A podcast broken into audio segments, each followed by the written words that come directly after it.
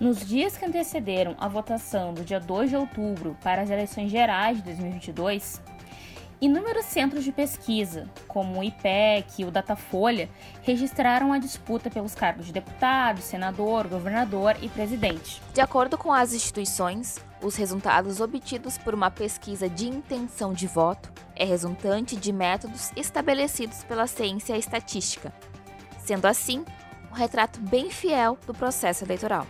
No entanto, a grande diferença entre os resultados das pesquisas e o que foi apresentado após a contagem geral dos votos nas urnas eletrônicas chamaram a atenção não só da população, mas também de um grupo de senadores que pressionaram para que seja criada uma CPI das pesquisas eleitorais. As pesquisas eleitorais são confiáveis? Elas podem influenciar a intenção de voto? Quais os métodos são usados pelos institutos?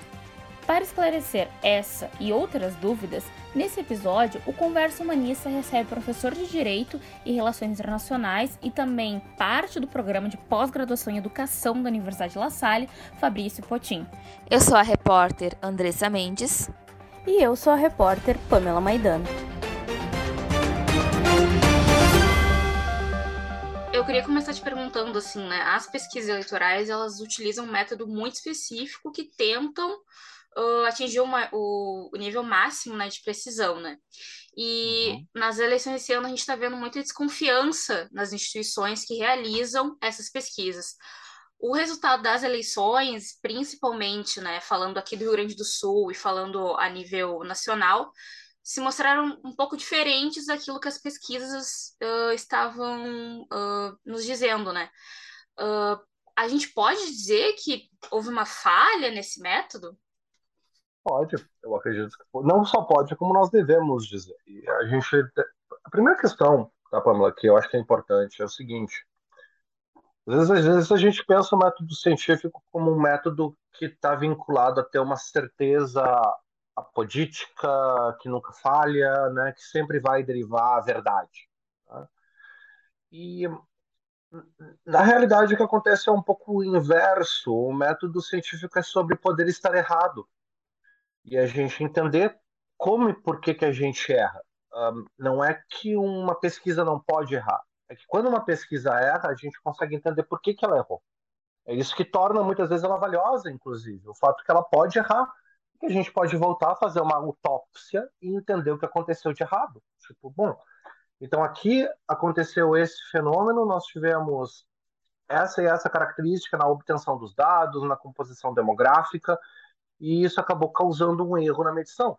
Ah, ah, acho que a primeira constatação que é importantíssima é a pessoa que menos quer errar é, são os nossos colegas que estão fazendo as pesquisas, né? Eles são as pessoas que menos querem errar. Não é bom para eles. Eles têm dinheiro de verdade para perder nessa brincadeira, né? Eu tenho falado muito quando me perguntam, olha, vocês podem até achar que os pesquisadores são loucos, mas eles não estão rasgando dinheiro. Né? Então, acho que essa é a primeira constatação importante aqui. Então, as pesquisas erraram? Erraram. Isso é um erro peculiar das pesquisas no Brasil? Não, na realidade o Brasil é conhecido por ser, digamos assim, o padrão ouro em pesquisa eleitoral no mundo. Nós temos excelentes institutos de pesquisa, uh, são extremamente regulados, tem que registrar no Tribunal Superior Eleitoral, tem que fazer toda a composição, você tem que mostrar tudo que foi feito, detalhar a metodologia, detalhar como é que é a composição do voto, como é que foi, como é que você chegou naquele número, tudo isso tem que ser feito. Né? Então, por que, que errou? Uh, a gente ainda não tem certeza de por que, que, houve, por que, que houve erros na, na nessa composição. Vai demorar um pouco para entender. E a realidade é que institutos de pesquisa têm errado ao redor do mundo desde 2016. Então, alguma coisa na composição e no comportamento eleitoral mudou fundamentalmente de 2016 para cá. A principal uh, intuição que nós temos é que isso tem a ver com o comportamento do eleitor, né? a forma como o eleitor tem agregado voto alguns fenômenos que estão vinculados ao que a gente chama de microagregação. Microagregação é um subfenômeno do voto útil que a gente coloca, né? Que é você focalizar na última hora no, no, no candidato que tem mais chances ou que representa o teu grupo social com mais força. E daí você vincula com, com esse grupo de afeto né, e intensifica isso. A gente viu isso acontecendo com o Bolsonaro em 2018. E a gente viu isso acontecendo com o Bolsonaro de novo em 2022 que na última semana houve um fenômeno de agregação, de microagregação de voto, que as pesquisas não pegam. Uh, tem um milhão de explicações de por que, que elas não pegam isso. Né? Agora, o que eu acho que não dá, que é um pouco auto-engano, tá? que não é vantajoso, porque parece que a gente é religioso, né? é ficar dizendo, não, mas as pesquisas não erraram, e daí você faz uma, uma, uma super engenharia para dizer, olha só, não, na realidade o dado. Não, errou, ponto. Errou, e tá tudo bem que errou. Acontece. Tem que, tem que, tem que agora ir para dentro do dado e ver onde é que foi o erro e por que, que algumas estavam mais próximas e outras mais distantes. Um dado interessante: o Instituto Atlas foi o que ficou mais próximo de acertar. Né? Então, o que, que a gente sabe que o Instituto Atlas fez diferente do IPEC e da Datafolha? Uma das coisas que os institutos fazem é que eles pegam a representação da população, né? e eles vão ter que reproduzir a proporção da representação da população de acordo com como ela é na realidade. Então, digamos que tu tenha 2 mil entrevistados. Tu vai dividir esses 2 mil entrevistados em grupos demográficos, sociodemográficos. Mesmo que eles tenham uma densidade menor no teu sample, então, digamos que no teu sample, a classe A e B seja 25% das pessoas que tu entrevistou. O peso desses 25 tem que ser maior que o peso de pessoas de classe A que você entrevistou, porque nós temos muito mais pessoas de classe C e D no Brasil do que pessoas de classe A. Então, tu representa esse peso dessa, dessa parcela dos teus entrevistados de forma proporcional ao geral, né? O que, que aconteceu aqui? Que é uma das coisas que nós estamos olhando. O IPEC estava representando um número de classe D que talvez não representasse o que seja a classe D atualmente no Brasil. Seja por questões de auxílio emergencial, seja pelo aumento relativo de renda que houve para a classe D nesse ano. Então, teve isso, né? Gerou efeito na renda, esse monte de dinheiro que o governo Bolsonaro jogou no Brasil no, no último ano. Teve aumento. E, ah, foi eleitoral. Claro que foi, tudo bem. Mas teve aumento, as pessoas perceberam aumento, mesmo que tivesse inflação, mesmo todo o resto, teve essa percepção. Essa percepção pode ter agregado votos e representado, digamos assim, a classe D diferente tinha menos gente na classe D do que os institutos estavam pensando. O Atlas estava representando a classe D e classe C de forma diferente e chegou mais perto do resultado. Essa é uma explicação, que é a explicação mais demográfica. Né? Que o, que, o que ocorreu foi uma representação ruim do, da distribuição demográfica no Brasil, né? que os institutos não representaram isso corretamente. Essa é uma explicação. A outra explicação é essa que eu já coloquei para vocês da microagregação né, que não, não, nós não conseguimos capturar a velocidade dessa microagregação de voto. Ela é tão alta por causa das redes sociais, por causa das dinâmicas de comunicação em rede, das dinâmicas de comunicação em bolha. Né? É tão alta a velocidade que, que tem essa comunicação que os modelos da, dos institutos de pesquisa não conseguem capturar essa, essa velocidade. E daí tem o eleitor mentiroso ou o eleitor envergonhado. Eu não gosto de envergonhado, eu prefiro mentiroso mesmo. Acho que não tem essa de estar com vergonha. Eu acho que ele está mentindo para o instituto se ele existe. Mentindo mesmo, deliberadamente. Não é que ele tem vergonha do voto, é que ele não gosta do instituto. Né? Tá? É uma vibe meio anti-establishment. Assim. Então, dane-se esse bando de cientista político. Né? Uh, vou mentir para esse cara para acabar. Nominalmente era para o modelo saber corrigir isso a gente corrigir essas distorções, porque de uma forma ou de outra, o que importa mesmo é a distribuição demográfica do voto mais do que o votante uh, declarando o voto. Né? O voto declarado é diferente do voto observado e quando tu dá o quando tu dá o teu perfil demográfico para o avaliador, ele consegue observar um padrão antes de declarar ele. Então é para o modelo ter uma correção para esse tipo de comportamento, né? Tudo isso pode ter acontecido também ao mesmo tempo. O que explica. Porque a principal variação, e que para mim é o que dificulta os colegas que querem forçar a barra, porque não sei se vocês perceberam. Muitos dos colegas estão dizendo: ah, o resultado nacional não foi tão diferente assim do que as pesquisas estavam dizendo. Beleza, vamos conceder isso para os colegas. Mas os resultados do Estado, que as mesmas pesquisas obtiveram, estavam muito diferentes. Não tem Cristo que consegue salvar isso. Então fica uma coisa um pouco estranha, porque dá a entender que, olha, a ciência do troço tá ruim, E se chegou perto no nacional, chegou por coincidência e não por ciência. Ah, então chegou perto, beleza, mas tu tá forçando a barra para dar uma narrativa que a metodologia estava forte, quando tudo que a gente sabe sobre as outras partes da tua metodologia é que ela não entregou. Então, a gente precisa sim ser franco com relação a isso. Sobre o segundo turno, isso impacta a nossa interpretação do segundo turno? Então, uma última coisa, estou te dando uma resposta bem longa, tá? Desculpa. Uh, sobre a questão do segundo turno, a gente tem que prestar atenção numa questão. O dado demográfico no primeiro turno é especulativo. O que, que eu quero dizer? O comportamento do eleitor que nós temos no primeiro turno, nós estamos especulando como vai ser a distribuição demográfica desse comportamento. Né? A gente não sabe como é que vai ser. Agora nós sabemos, nós temos o resultado do primeiro turno. Então, só esse resultado do primeiro turno já permite algumas correções né, em como o pessoal vai interpretar os dados. Porque, bom, agora eu sei onde é que eu vou mandar as pessoas fazer a pesquisa, como é que foi o comportamento, a tendência de mudança ou não. Né? Então, isso acaba também sendo um fator importante na análise para o segundo turno. Né? Então, a tendência é que as pesquisas fiquem mais próximas de acertar no segundo turno do que no primeiro. Né?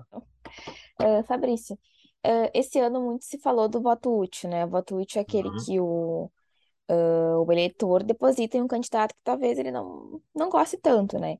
Na intenção de impedir que outro candidato vença e tal. Na tua visão, né, houve alguma influência do chamado voto útil nesse primeiro turno das eleições? Claro, sempre existe isso, tá? Uh, em teoria dos jogos, a gente fala muito de um, de um fenômeno chamado focalização, tá? Que eleitores focalizam. Então, quando tu dá diversas opções para um eleitor, ele tende a focalizar na, na, na, na, opção que dá mais retorno de utilidade comparada, né? que está mais intensa. Não é diferente, Andressa, de quando nós vamos no supermercado, nós temos um monte de produto, né? Uh, eles são parecidos e a gente acaba focalizando no que tem o menor preço, por exemplo. Né? São vários produtos parecidos, todas as coisas permanecendo as mesmas, tu vai no mais intenso em alguma propriedade que te interessa, né? Então eu tô, eu tô procurando preço. Eu tenho um monte de margarina na minha frente. Eu vou na margarina que está mais intensa na qualidade que eu estou procurando, mesmo que ela não fosse a minha, a minha preferida, porque ela está perto o suficiente. Então, ali, ela está perto o suficiente da qualidade do produto que tu quer preferencial, né? ela não está muito longe, e tu captura ela. Esse fenômeno de, de focalização também acontece em eleições. Né? Um, ele é super comum. Um, e não é nessa eleição, isso sempre acontece. O que tem de diferente é que esse subproduto da focalização, que é a microagregação, ele está se comportando de forma distinta. Então, movimentos que antigamente a gente via variar dentro da chamada margem de erro, a margem de erro focalizava, né? o eleitor variava dentro daquela margem, ou seja, estava capturado dentro do modelo estatístico, isso está muito maior, porque os grupos estão muito mais coesos e com comunicação mais rápida. Então, os grupos conseguem coordenar a escolha de forma muito mais rápida e muito mais racional. Então, a gente vê de última hora hum, os candidatos sendo beneficiados por esse fenômeno, que é um fenômeno de agregação de massa. Né? Que, que, que todos os votos, ou uma quantidade imensa de votos, acaba tensionando para um candidato X na última semana. Morão se beneficiou disso no estado do Rio Grande do Sul. Na realidade, todos os candidatos bolsonaristas se beneficiaram disso. E é interessante que foram os candidatos bolsonaristas, por quê? E aqui, né, porque o eleitor, isso aqui não é uma análise de valor, tá? O eleitor bolsonarista é um eleitor extremamente racional, no sentido que ele coordena o voto de forma efetiva, certo? É nesse sentido que eu estou falando que ele é racional. Ele, percebe, é, ele, é um, ele consegue, os grupos conseguem se coordenar de forma efetiva para eleger as suas prioridades. Mesmo que não seja a tua primeira prioridade, o grupo consegue se coordenar ao perceber que tem uma possibilidade de vantagem. O Olívio parece estar tá, tá, tá tendo vantagem? Coordena no Morão. Não, não, não, não, não. Sem essa brincadeira de dar voto para Ana Amélia. Coordena no Morão. Esse é um eleitor racional. Né? Ele está coordenando, mesmo que não fosse o preferido, ele coordena no Morão. O eleitor da Serra Gaúcha, o eleitor do setor produtivo, é um eleitor natural do Mourão? Não, ele é um eleitor natural da Ana Amélia Lemos. Por que, que ele votou no Mourão? Porque ele coordenou o voto. Né? Essa coordenação é um fenômeno de microagregação, é um fenômeno de focalização que a gente pode chamar de voto útil. Né? Uh, mas ela é um produto dessa racionalidade do votante do Bolsonaro, uh, que muitas vezes a gente, quando analisa, a gente tende a estereotipar, né? Ah, não, porque. Não, mas olha só, a gente tem, tem que tomar cuidado, porque na década de 80, quem votava assim eram os sindicatos. E a gente ficava bem aborrecido quando chamavam os sindicatos de racional. Com razão. Né? E, e, os sindicatos faziam esse movimento. Ó, aqui, ó, o companheiro fulano é o companheiro que tem chance nessa eleição. Vamos coordenar no companheiro. Né? Não tem nada de errado em fazer isso. É um fenômeno de racionalidade de voto, de coordenação. E ele beneficia os candidatos que têm mais chance. Né? Para isso, você precisa de um grupo coeso e disciplinado de votantes, né? que a gente chama da, da, do trabalho de base. Então, com o trabalho de base, tu consegue fazer essa coordenação de forma efetiva e eficiente. Né? E, e por essas e por outras que o PL vai ter a maior bancada esse ano. Né? Houve uma coordenação muito grande. Eu, e no Rio Grande do Sul nós tivemos coordenação em candidatos muito específicos, né? O Van Hatten se beneficiou de alta coordenação. Um, o candidato da Polícia Civil do PT, agora me fugiu o nome dele, o Hadi, se beneficiou de altíssima coordenação entre um grupo super pequeno que são os policiais de esquerda. Os policiais de esquerda coordenaram no rádio. É um grupo pequeno, mas que coordenou. Né? Essa coordenação pode ser chamada de voto útil e ela beneficia esses candidatos. Ela é uma disciplina. Né? Mas para isso você tem que estar tá fazendo o trabalho de base. Não, isso não acontece sozinho.